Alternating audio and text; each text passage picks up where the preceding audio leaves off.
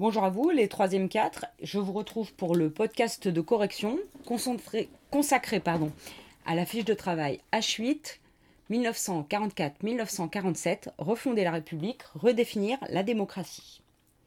Donc c'est une nouvelle leçon, nous repartons un peu en arrière dans la chronologie et nous retrouvons dans cette leçon l'histoire française, l'histoire de France, l'immédiate histoire juste après la Seconde Guerre mondiale. Hein. On va s'intéresser aux trois années qui euh, suivent la fin de la Seconde Guerre mondiale. Je vous demandais d'abord de noter notre problématique, la question à laquelle nous essaierons de répondre dans cette leçon.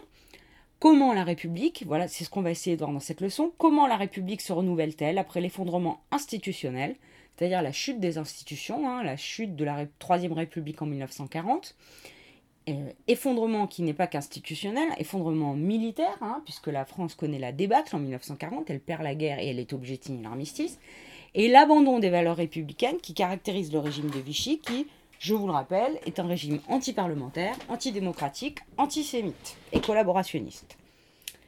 Donc si je reprends, euh, pour essayer de répondre à cette question, je vous demandais d'étudier différents documents. D'abord, le document 1, page 206, intitulé La libération du territoire national. Il s'agit d'une carte qui nous montre la manière dont progressivement a été libéré le territoire de la France à la fin de la Seconde Guerre mondiale. Cette progressivité se traduit par un camailleux de vert, un en vert foncé, il s'agit des territoires libérés en juillet 44, en vert un peu plus clair en août 44, puis en septembre 44, pour arriver à un vert très clair en décembre 44. Mais nous voyons que ce territoire, il a été progressivement libéré par différents acteurs, mais qu'il est aussi meurtri, hein, parce que cette libération se fait dans la violence. Alors, deuxième question que je vous posais, entre quand et quand le territoire national français est-il libéré de l'occupation allemande à la fin de la Seconde Guerre mondiale? Eh bien, le territoire national français, c'est simple, hein, il est libéré euh, dans le deuxième semestre de l'année 1944, c'est-à-dire entre juillet 1944, ce qui correspond au moment des débarquements, hein, euh, débarquement de Normandie euh, le 6 juin 1944, débarquement euh, en Provence le 15 août 1944, débarquement à la fois des troupes, débarquement des troupes alliées, hein, des troupes anglaises, mais aussi de divisions françaises de la résistance, qui portent le nom des FFL, Forces françaises libres. Il s'agit des résistants qui, pendant la guerre, ne résistaient pas sur le territoire, mais à l'extérieur du territoire que ce soit au Royaume-Uni ou ensuite euh, en Algérie, où le, général de Gaulle s'était installé pour attendre la fin de la guerre et coordonner la résistance. Euh, les deux types de forces armées qui libèrent ce territoire sont effectivement les forces alliées, c'est-à-dire euh, les Américains, les Anglais, et ils vont libérer le territoire avec l'aide des résistants. Que ce soit les résistants venus de l'extérieur, les FFL, ou les résistants venus rester à l'intérieur du territoire, les FFI, hein, forces françaises de l'intérieur que nous avons déjà évoquées quand par exemple nous avons travaillé dans la Seconde Guerre mondiale sur Georges Guingouin euh, ou Jean Moulin. Et vous voyez que le territoire, il est progressivement libéré hein, par le nord et par le sud, et que les troupes alliées et les troupes de résistants avancent pour se rejoindre et repousser euh, l'ennemi euh, allemand dans son propre territoire en Allemagne.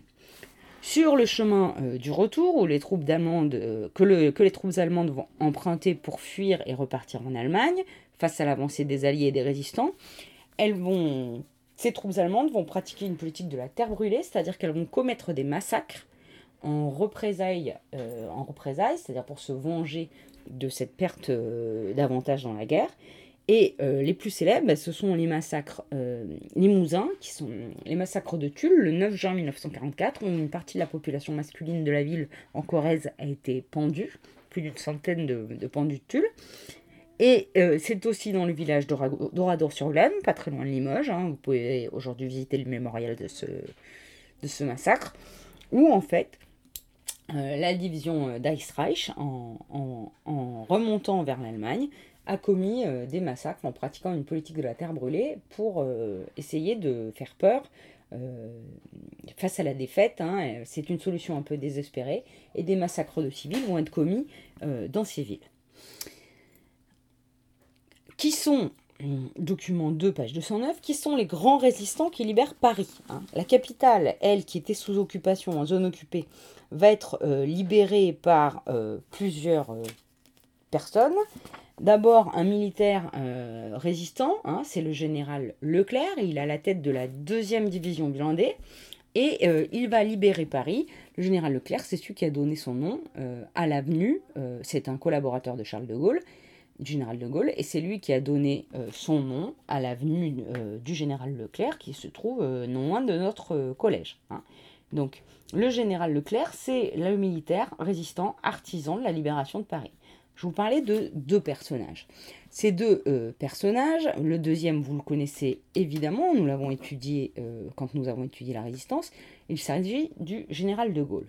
Je vous demandais ensuite de vous rendre sur le site Cuisinière pour essayer de répondre aux questions d'un quiz de manière euh, assez rapide qui vous permettait de voir d'un peu plus près la libération de Paris.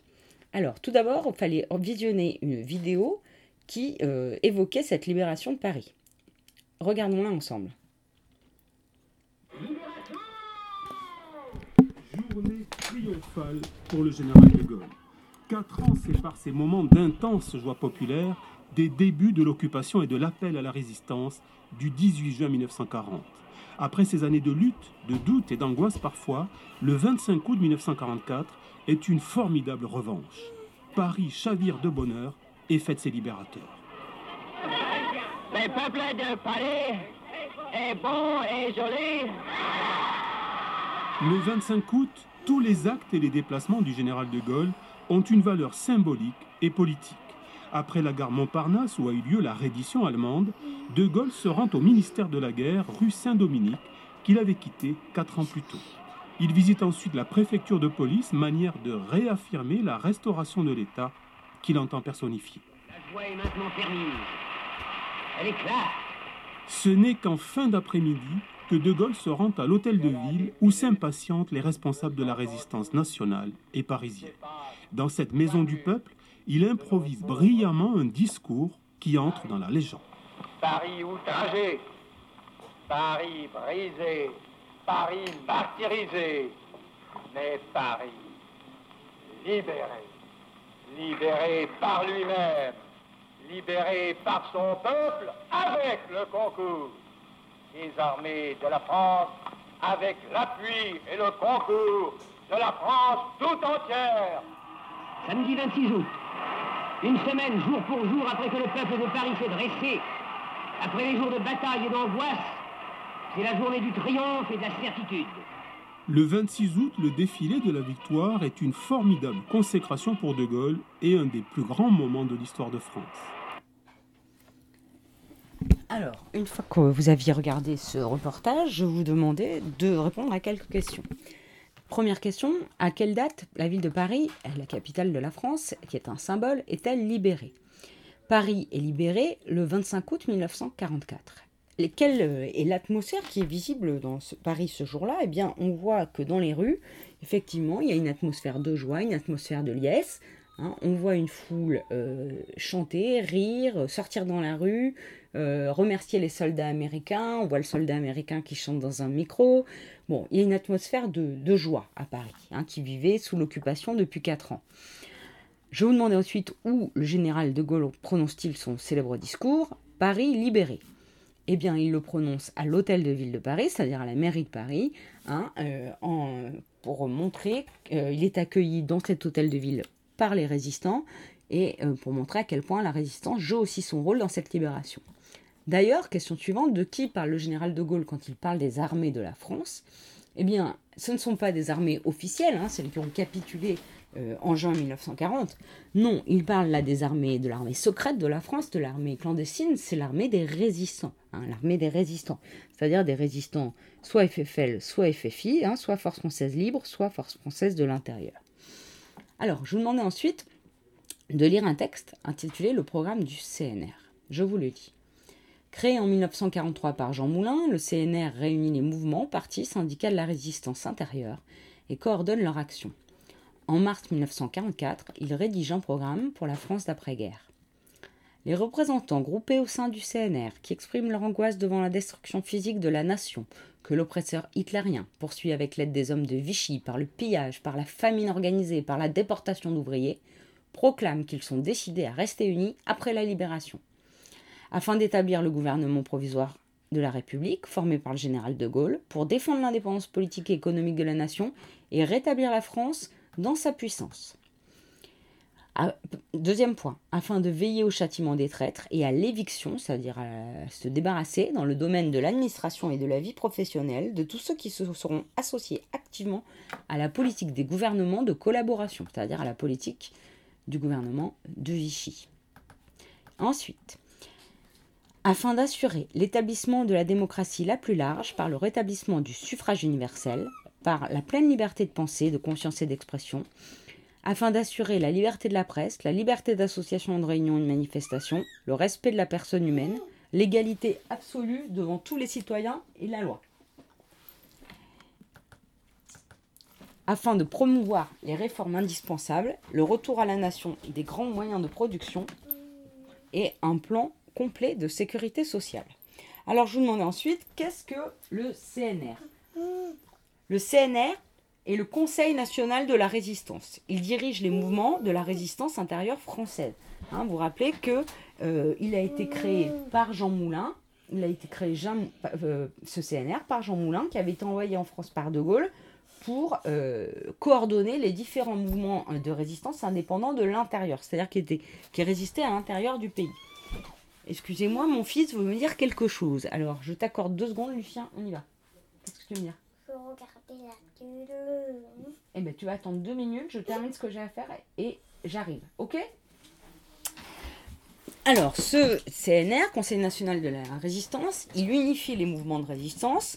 Il est créé en 1943 par Jean Moulin. Et très rapidement, ce Conseil national de résistance, même après euh, l'arrestation et la torture, puis la mort de Jean Moulin, il va préparer un programme pour euh, voir comment on va gouverner la France une fois que euh, la résistance aura euh, remporté la guerre. L'article 1. Que veut-il mettre en place dès la libération? Avec qui à sa tête et dans quel objectif? Eh bien, l'article 1 veut mettre en tête en place pardon, un gouvernement provisoire avec à sa tête le général de Gaulle. Un gouvernement provisoire, ça veut dire qu'il n'est pas appelé à durer, mais le plus légitime pour le diriger, c'est le général de Gaulle. L'objectif, c'est de remettre en place la République, refaire de la France un pays, euh, de la France un pays indépendant politiquement, économiquement, un pays libre. Et puis, euh, dernière chose, euh, l'objectif, c'est de remettre en place la République parce que le général de Gaulle, il est profondément républicain. Article 2. Quel sort réserve ce programme de la résistance à ceux qui ont participé à la politique du régime collaborationniste de Vichy? C'est-à-dire, quel sort réserve euh, ce, euh, ce programme à ceux qui ont collaboré, participé au gouvernement de la France sous Pétain, au ministère, différentes choses? Eh bien, le, le sort qu'il leur réserve, c'est l'éviction de la société, c'est-à-dire les mettre au banc de la société en leur interdisant d'accéder notamment à certains emplois professionnels et surtout l'interdiction de devenir fonctionnaire, c'est-à-dire de travailler dans l'administration de l'État. Donc, les, collaborateurs euh, ils sont punis pour le rôle qu'ils ont joué dans la collaboration avec l'Allemagne nazie. Article 4. Quel régime politique stable et quelle liberté veut euh, à terme mettre en place le CNR, le Conseil national de la résistance Eh bien, il veut mettre en place la démocratie avec le suffrage universel, Effectivement, cette démocratie, elle s'exercera sous forme de république, hein, c'est-à-dire avec un président, et il veut mettre en place aussi des libertés. Eh bien, ces libertés, quelles seront-elles? Ces libertés, eh bien, ça va être par exemple la liberté de penser, la liberté de la presse, la liberté d'association, de, de, réunion, de manifestation, hein, car effectivement, euh, ces libertés ont été bafouées euh, sous euh, le régime de Vichy. Hein. ces libertés ont été bafouées sous le régime de Vichy. De Vichy. Oui. Quelles grandes réformes prépare-t-il? Dernière question. Eh bien, les grandes réformes que prépare ce gouvernement, c'est deux immenses réformes qui ont un impact dans deux domaines différents. C'est à la fois, sur du point de vue économique, le retour à la nation des moyens de production. Ça veut dire quoi? Ça veut dire que en fait, tout ce qui va permettre euh, dans l'industrie, dans l'économie de reconstruire la France va être nationalisé. C'est-à-dire que ça ne va plus être des entreprises privées, que l'État va s'en emparer et l'État va devenir le propriétaire de ces entreprises, de ces industries, de ces... tout ce qui va permettre de reconstruire la France euh, matériellement, c'est-à-dire de la reconstruire du point de vue des bâtiments, euh, de l'économie, euh. Et puis, dernière chose, qu'est-ce qui est. quelle autre grande réforme? Eh bien, il s'agit cette fois de la réforme de la sécurité sociale. Donc là, on est dans le domaine de la protection de la société, c'est-à-dire tout ce qui permet à la République de protéger les personnes dans les situations les plus faibles. Qu'est-ce que ça veut dire? Ça veut dire les plus pauvres, les femmes, euh, les malades, les personnes âgées. Nous y reviendrons euh, un peu plus tard dans ce podcast. Alors, je fais une pause parce que pour raison de famille, je dois euh, faire une petite pause et je vous retrouve euh, tout de suite pour la suite de cette correction de la fiche consacrée à la leçon H8. A tout de suite.